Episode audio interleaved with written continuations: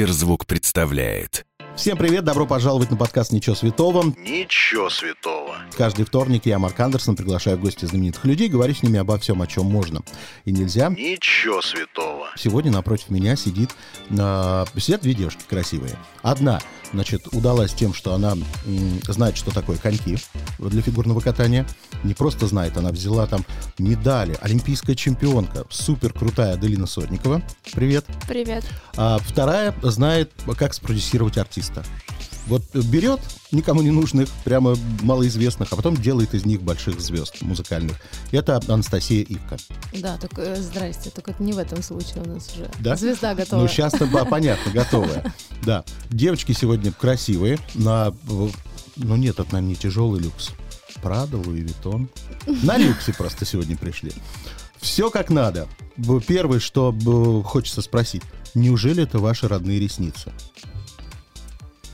Конечно, все родное. Девчонки, я к чему а, а, заговорил на эту тему. Я тут посмотрел ваши инстаграмы и вспомнил, что пару дней назад в Телеграме писали, что наконец-то нашли а, определение слова такое нашли девочкам, которые себя а, в этих в инстаграмах и вообще в соцсетях ретушируют. Называется джолинг, как Анджелина Джоли. Все одинаковые, причем каждая девчонка считает, что она уникально выглядит, но на фотографиях они все одинаковые. Вы не в сегодня моем пришли. случае, не знаю. Вы сегодня пришли. Вы уникальные, э, самобытные, разные, но на фотках вы все равно себя ретушируете. Зачем? Вы же молодые, красивые девки. Ну, мне кажется, подретушировать э, можно, кажется, все конечно, ретушируют. Все, все это делают. Кстати, говорят, что на ТВ э, на 6 килограмм. э, Да, на 7 говорят даже. Даже на 7, да. Вот, поэтому приходится. Слушайте, в вашем случае вы такие стройные, что 7 килограмм не помешает. Вообще никак не помешает. Ну, не знаю. Все будет красиво. Так, ладно. Значит, э, вчера начал смотреть э, материалы по одной и по другой гости сегодняшней. Первым делом полез смотреть у Аделины. э, Сорвались выступления с Давой, известным певцом. Сорвались, потому что Дава что-то там по- потерял или что он там сделал? Что у него Нет, он случилось? травмировался. Что у него? это уже старая травма у него была. А, Опять вытек пресс вылет- его э, накачанный? Нет, у него вылетело плечо, это уже у него шестой или седьмой раз. И за, наверное, за два, за три дня до съемок, к сожалению, так получилось, то, что мы упали, и в этот момент у него вылетела рука. Так, расстроилась ли ты, что все сорвалось? Ну, конечно, расстроилась, как не расстраиваться, потому что что я, что он очень много времени потратили на это. Точнее, для того, чтобы он закатался, он хорошо выступал, но, в принципе, дойти до финала, потому что цель это было у обоих — дойти до финала. А, ну, конечно, расстроилась, как тут не Хорошо. расстраиваться. Настя, ты как продюсер и наставник, человек, который знает, как из любой ситуации надо выкрутиться. Не хотела ли ты сделать так, чтобы Евгения Медведева тоже как-то подисчезла и Милохина отдать э, Аделине? Ну, это совсем не в моих силах, ты знаешь. Так ты а, не интригуешь? Максимум, что я могла сделать, это найти замену быстро Дави, чем, собственно, мы и занимались. Это 10 дней бессонных ночей, жизни на льду. А, Было несколько кандидатов, в основном это все мои друзья, которые кто-то ехал за кондиционером, кто-то а, был в самолете, кто-то прилетел раньше специально для того, чтобы спасти Аделину и а, занять место Давы в этом проекте. Все эти люди достаточно известные. Собственно, но, к сожалению, э, Первому каналу кто-то не подошел, кто-то, к сожалению, не так хорошо катался за короткий срок. Было очень сложно а, достигнуть определенного уровня, даже чтобы просто выйти в эфир на лед. Ну, а тот, кто подошел, да, не получилось договориться с Первым каналом, к сожалению. Вот, э, вот так как-то. Правда ли, говорят, что вот когда появился Дава, Бузова тебя вычеркнула из своей записной книжки? Без понятия. Вы дружили с Бузовой до этого? Ну, дружбу это сложно назвать, э, когда виделись, здоровались всегда. Ну, то есть мы друг друга знали, я у нее в клипе снялась. А, Ну, то есть сказать, чтобы мы так общались, прямо подружки-подружки, нет, такого никогда в жизни не было. Хорошо, ладно, давай поговорим с тобой, Аделина, немножко про спорт. Ну, невозможно, раз ты пришла, не поговорить про спорт. Во-первых, какие вопросы тебя, честно, уже задолбали, которые тебе задают? Все. Хорошо, ладно. Начнем с того, что, ну, в Википедии про тебя написано, ты там э, вундеркинд фигурного катания, выполняла то, все, пятый, десятый. У меня всегда возникает вопрос. Это действительно м, есть люди, которым что-то природой дано, я не знаю, физические какие-то возможности, или это все исключительно можно наработать невероятно долгими тренировками? Это все нарабатывается трудом. То есть любой может стать таким вундеркиндом? Любой, конечно. Я очень много тренировалась, очень много пахала, поэтому очень хотела и любила свое дело, и тренер был хороший. Хорошо. Вот ты пришла в фигурное катание совсем ребенком. Было по твоей воле или, понятно, это родители захотели? У меня мама вообще хотела, чтобы я музыкант там стала. Да. Ну, видишь, к этому Не пришло. музыкантом, а играла на фортепиано. Поэтому тут вообще речи о большом спорте и вообще о спорте даже не было. Это как-то чисто случайно получилось, что около дома был каток. И так, по сути, шли, шли, пришли. Хорошо. В какой момент у маленького ребенка включается вот этот азарт и серьезная борьба за медали? Ты же в какой-то момент начала понимать, что ты хочешь выигрывать? Ну, вот прям сильно-сильно я поняла только в 12 лет. А До этого мне было все комфортно. Да, конечно, когда я не выигрывала, я расстраивалась. э, Когда выигрывала, радовалась. э, И также получала тренера, что там где-то проиграла. Да, точнее, больше не за проигрыш, а больше за прокат программ, как они проходили. А, Там уже победа, не победа, это не важно. Главное, чтобы откататься хорошо. А потом, когда в 12 лет я уже выиграла чемпионат России взрослый, свой самый первый, тогда уже я задумалась о том, что мне хочется большего. По сути, это тяжело. Ребенку 12 лет выиграл чемпионат России взрослый, и тут уже начали писать, говорить э, все просто. Тогда еще не так, наверное, как сейчас. Интернет был популярный.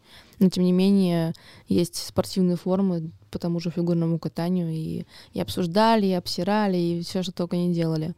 И, конечно, это было тяжело, потому что когда я уже вышла на международный уровень, хотя бы по юниорам, и когда ты катаешь свои программы, там просто не к чему придраться, а про тебя пишешь, какой ты... Плохой человек? Да. А, что у нее ничего не получается, какая она там нескладная, руки не дотянуты, ноги это, ну, в общем, все это у всех есть. А, но, тем не менее, психологически это очень тяжело. И даже были моменты, когда я просто к маме подходила, рыдала и говорила, что я больше не хочу заниматься, потому что меня, обси- меня обсуждают, обсирают и так далее. И в этот момент мама что говорила? Ну, в этот Иди момент катайся. мама сказала, что больше ты в интернет не заходишь, просто работаешь, и, и дальше все. Расскажи мне, вот у меня есть знакомая балерина Анастасия Волочкова, не знаю, слышал ты о ней или нет, она рассказывала, что еще когда она была в Большом театре, интриг было много, интриги прям жесткие были. Вот ты ребенок в фигурном катании, ты уже будучи ребенком занимаешь какие-то первые места, понятно, появляется зависть у кого-то. Есть ли интриги в детском фигурном катании?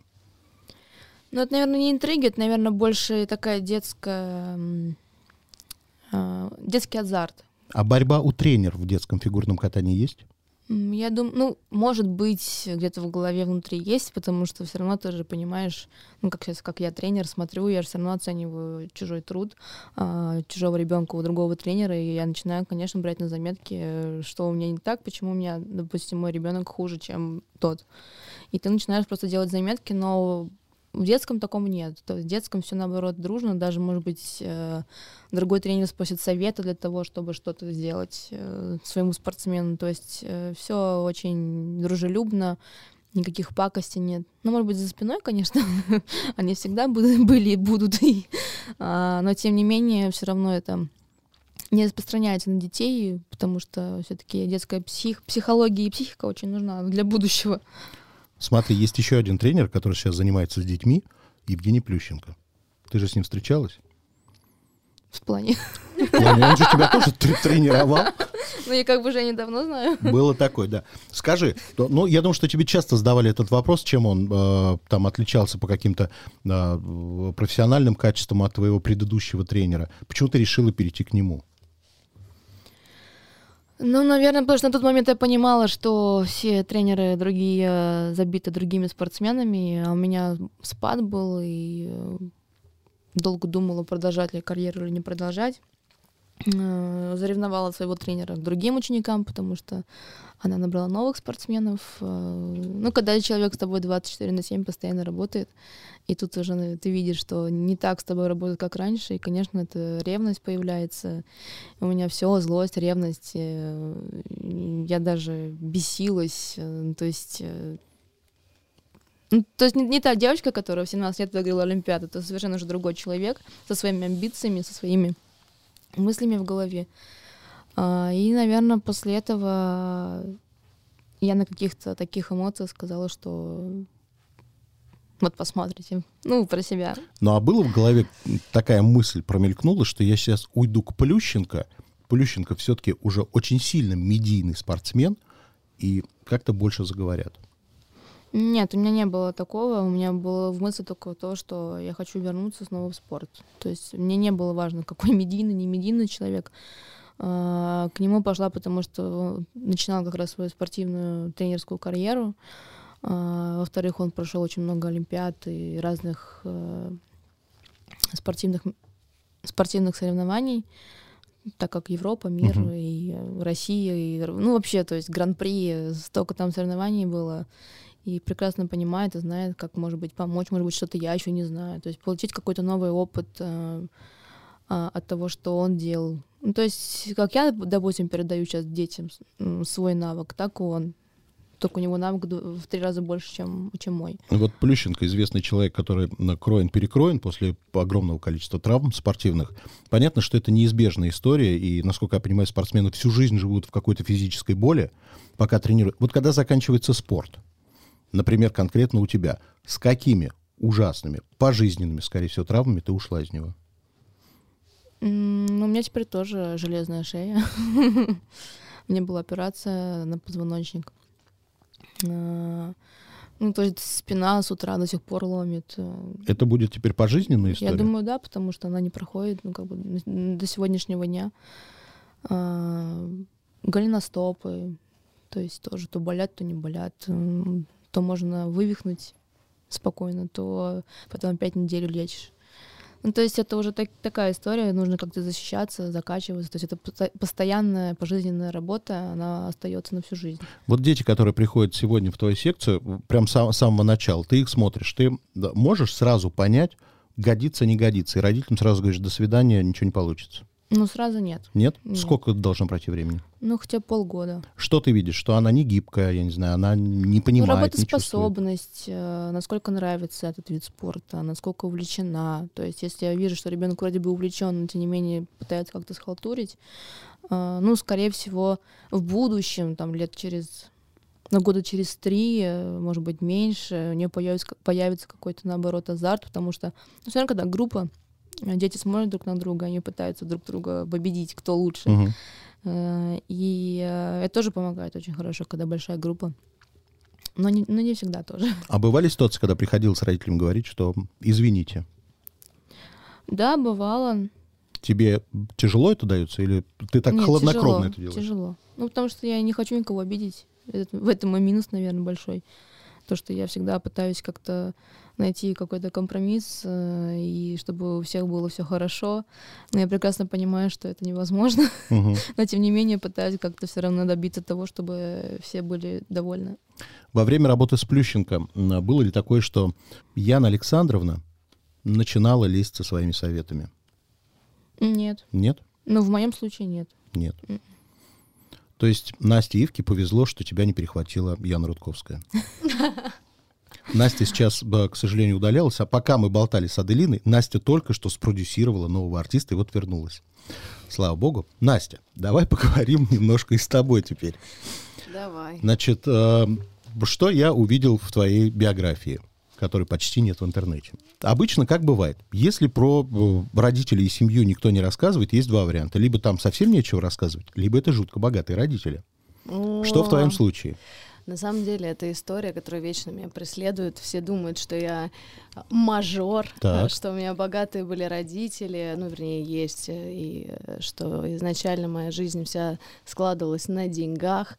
Но э, сегодня эксклюзивно в эфире э, Сберзвука я скажу, что это, ребят, не так и не было никогда так, потому что моя мама была просто директором продуктового магазина, а мой Так. папа мясником. То есть еда дома была всегда. Да, еда была это максимум, что. Вот. Э, Просто дело в том, что уже в 14 лет я подписала, я тоже немножко вундеркинд, только в другом э, направлении. Я подписала просто контракт э, с компанией Sony BMG Entertainment, мировой компанией, которая меня забрала в 14 лет на контракт. И я сама просто в 14 лет начала зарабатывать денежки. И все это будучи в Прибалтике. Да, это все не в Прибалтике. России было. Нет, это было не в России, это было в Скандинавии и в Прибалтике. То есть э, начала я в Хельсинки, потом э, мы сделали, потом мы перешли, наша база перешла в Стокгольм. Собственно, ну, потом новая волна была в моей жизни. И вот после новой волны я как-то ментально почувствовала, что мне нужно в России жить. Хорошо. Тебя там как называли? Я не знаю, новая Бритни Спирс, новая Кристина Агилера. Ну, вот видишь, ты все знаешь, оказывается. Меня назвали новой Бритни Спирс, я еще смеюсь, что тогда Джастина Бибера не было, еще уже была я. Кстати, Мгм. мы собирали тогда а, в Скандинавии такие стадионы, там по две, по три тысячи человек. То есть как бы мое детство, оно было достаточно насыщенное, а, и э, работы было очень много.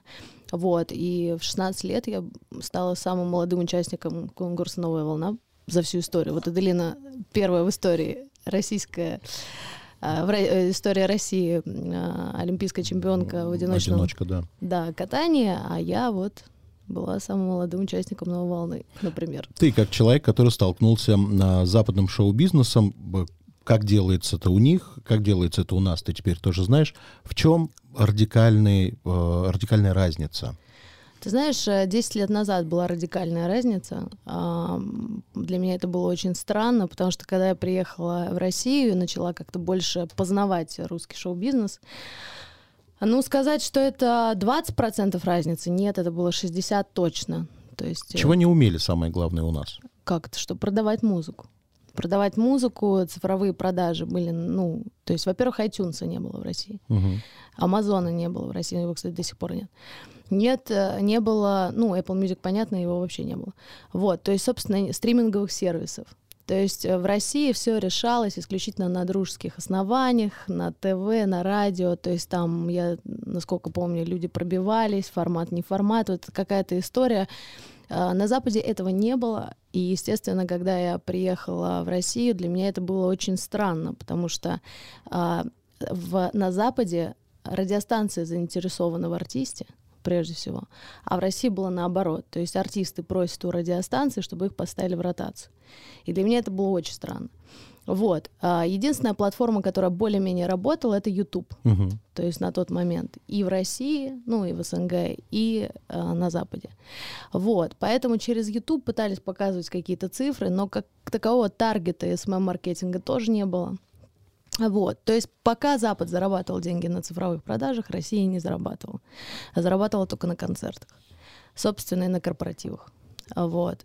Поэтому для меня это было тяжело. И э, это, кстати, один из, одна из причин, почему, наверное, меня... э, я тогда не выстрелила сильно в России, да, то есть на Западе у меня уже все было, а в России ну, не получилось тогда, потому что я не смогла адаптироваться под формат рынка на тот момент.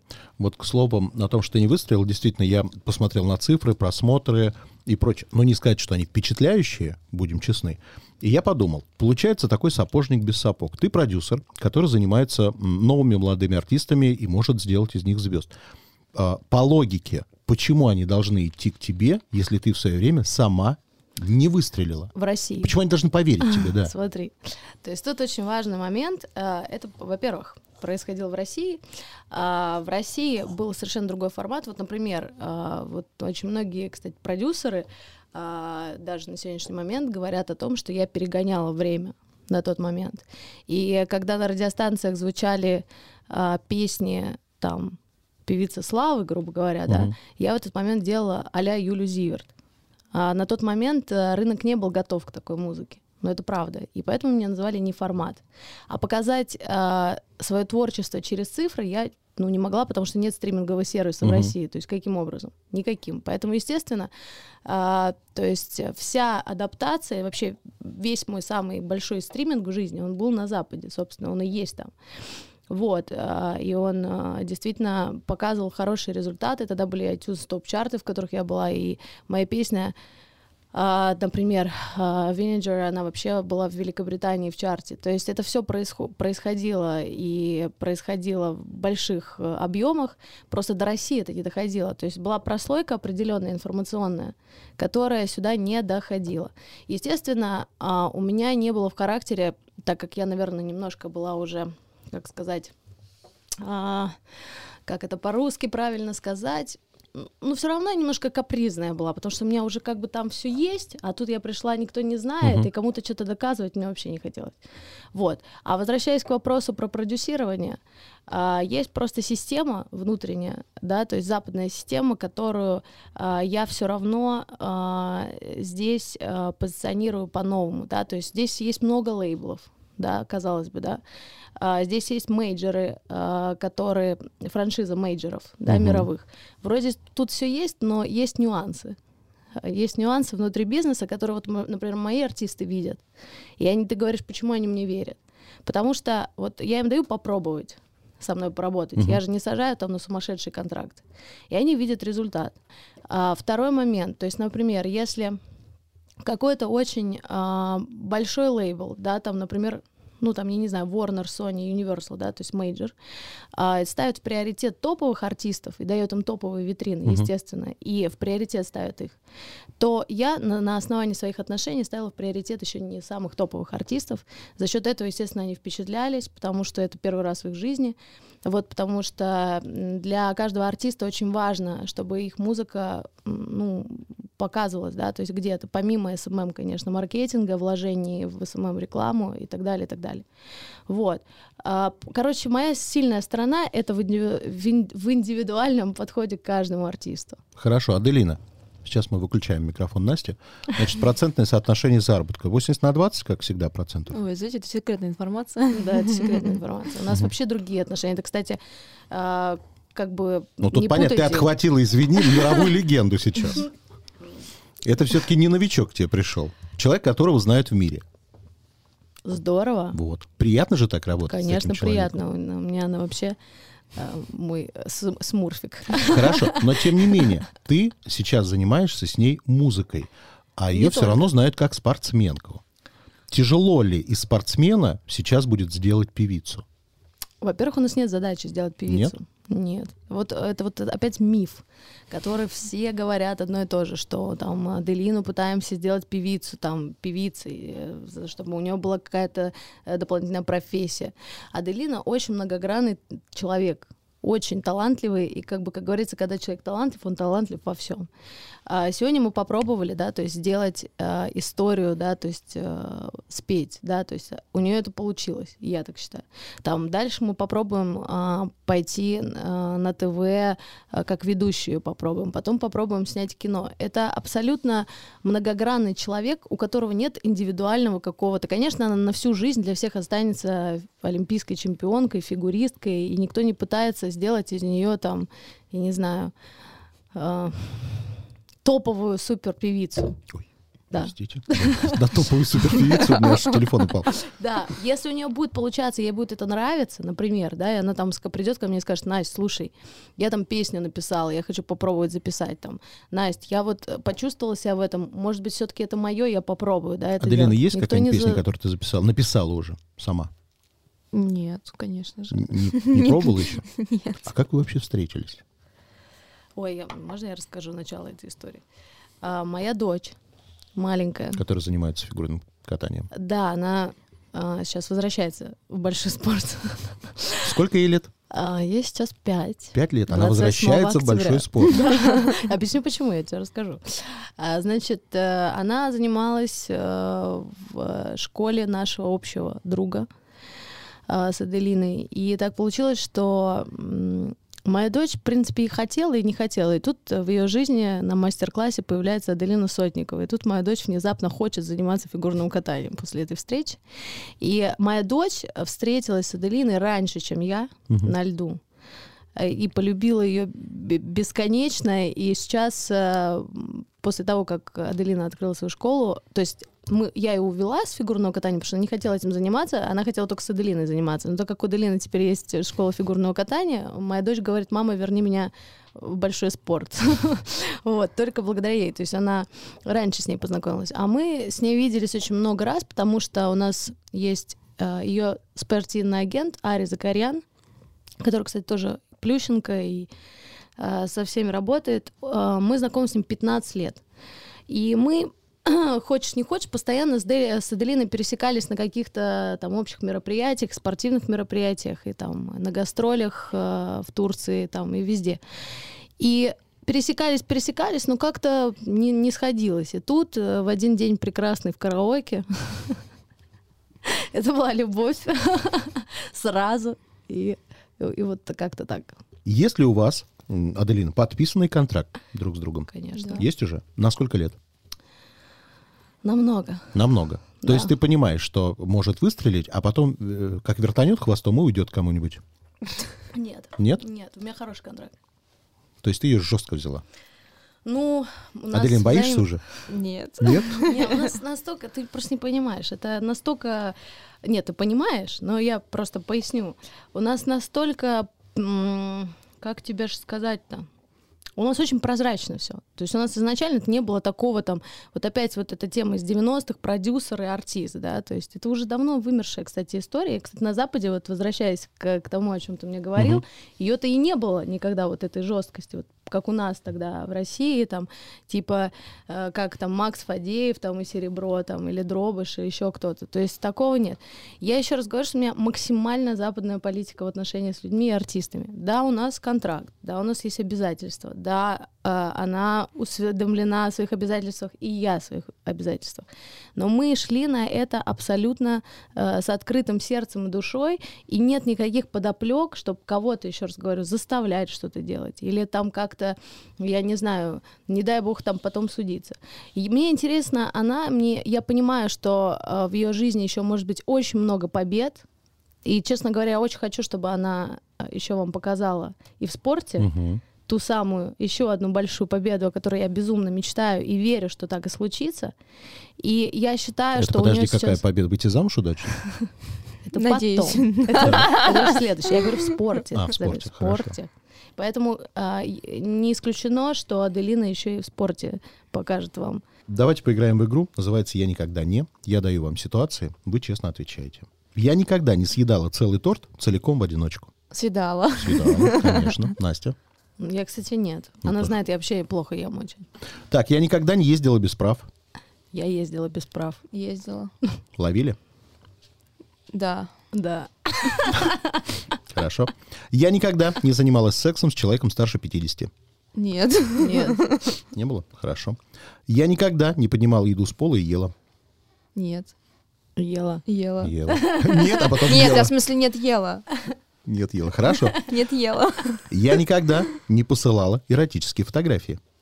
Посылала мужу своему бывшему. Нет. Не посылала. Нет, Спортсмены не делают это. Ну, не знаю, может, кто-то делает, но я нет. Я никогда не смотрела битву экстрасенсов. Смотрела. Смотрела. Приходилось. Мгм. Я никогда не била животных. Нет. А я, кстати, никогда, да. Это вообще святое. Я никогда не напивалась до полудня. Ну, блин, мы в шоу-бизнесе были тусовки вообще до 12 утра. Ну, это Мгм. же понятно. Хорошо. В отпуск. Я никогда... А, вот. Мне никогда не приходилось платить за мужчину в ресторане. Приходилось мне. Приходилось. Это унизительно. Ужасно. Ужасно. А мне было кайф. А кто, был этот мужчина? Ну, это, наверное, не мужчина, это просто дружеское такое, ну, дру- друг просто, но а, я всегда, когда были нормальные деньги, я всегда гордилась тем, что я могу сама оплатить, и за всех могу оплатить, даже за всех платила, и в караоке, когда мы Ну, ходили, это и в ресторанах, я говорю, я плачу. Так, Настя, а у тебя было ужасно. Почему? Кто был этот человек? Кто был этот человек? Ну, я так не вспомню. Не, вообще просто, э, во-первых, в Европе, в Америке, это вот э, недавно, кстати, у меня был случай, мы сидели с продюсером из Америки в США, в ресторане дорогом в Лос-Анджелесе, и у него заблокировалась э, кредитная карточка, мне пришлось заплатить за всех, там счет был около 5000 долларов. То есть они пошли в Чиприане, он говорит, можете заблокировать там мою карту, чтобы не- не Типа платили? Ну, вернул потом, ладно. Хорошо, ладно. Я никогда не заводила аккаунта в Тиндере. Я в Нет. Тиндере никогда не звонила. Я тоже нет. Так. Я никогда не прибегала к услугам пластической хирургии. Никогда. Нет. Я никогда не изменял своей второй половине. Никогда. Нет. Я никогда не носила подделки. Нет. Да. Да? Да, конечно. Что было из подделок у тебя? Самое яркое. Ну, наверное, обувь. Настя, а вот у меня к тебе вопрос. Я не, не сильно долго листал, насчитал три цвета. То есть все эти кели настоящие? Да. А откуда? Кто? Подарил? Сама ну купила? что ж такое-то, а? Ну что ж такое? Ну просто я хочу... Она стоит больше тысячи рублей, эта сумка. Хорошо. Я никогда не был в наручниках. Нет, М-м. Я никогда не залезала в телефон своей второй половины. залезала. Аделина? Нет. После этого мой брак пошел, пошел. Сейчас серьезный вопрос. Я никогда не спала с женатыми. Ну ладно, мой первый мужчина был женат. Мгм. Ну, я честно говорю. Увела его? Нет. Не получилось? Нет, даже не пыталась. Даже не пыталась. Аделина? Да. Да? То есть Яна Рудковская должна о чем-то знать? Тут Яна Рудковская Хорошо. вообще? Нет, нет, я просто предположил. Ладно. Так, я никогда не занималась сексом в туалете. Нет. Занималась. Вот. А у Аделины скучная жизнь. Хорошо. Я Пока никогда... что скучно. Да. А я никогда ничего не подкладывала в лифчик. Нет. А что для, надо? грудь, чтобы больше... Ну, бывает, девчонки в школе, у всех выросло, а у нее нет. А, не, не. У вас все хорошо, да, было? Ну, да. Меня всегда моя грудь устраивала. Так. Я никогда не заводила левых аккаунтов в соцсетях, чтобы следить за бывшими. Заводила. Заводила. Ноготочки растут. Не Ритузы. только за бывшими. И за И не нынешними только да, тоже. за бывшими. Ну, и вообще просто, в принципе. То есть за ты как продюсер должна везде следить за всем. Вообще, да. Тяжело ли тебе от этого? Ты знаешь, мне вообще всегда тяжело от всего. Так тяжела и неказистая жизнь. Жизнь российского продюсера. Да. Я никогда не читал целиком «Войну и мир». Нет, не читала целиком «Войну и мир». Целиком, да. да, Фильм да. смотрел. Мгм. Фильм целиком, да. Хорошо, финальный вопрос. Что или кто для вас свято? Моя дочь, моя мама, мои родители. А, люди, которые меня верят, люди, которых я дружу. М, быть эм, порядочным человеком внутри себя, не, ам, скажем так, уметь свято признавать свои ошибки, не черстветь, ам, работать над собой. Но самое главное, ну, если вот прям свят-свят, это, конечно, семья и, и, и близкие. Аделина? Я под каждым словом подпишусь и просто, наверное, оставаться человеком в любой ситуации, потому что ситуации бывают разные в жизни. Спасибо вам, девочки. Реснички огонь. И До свидания. Спасибо. Спасибо.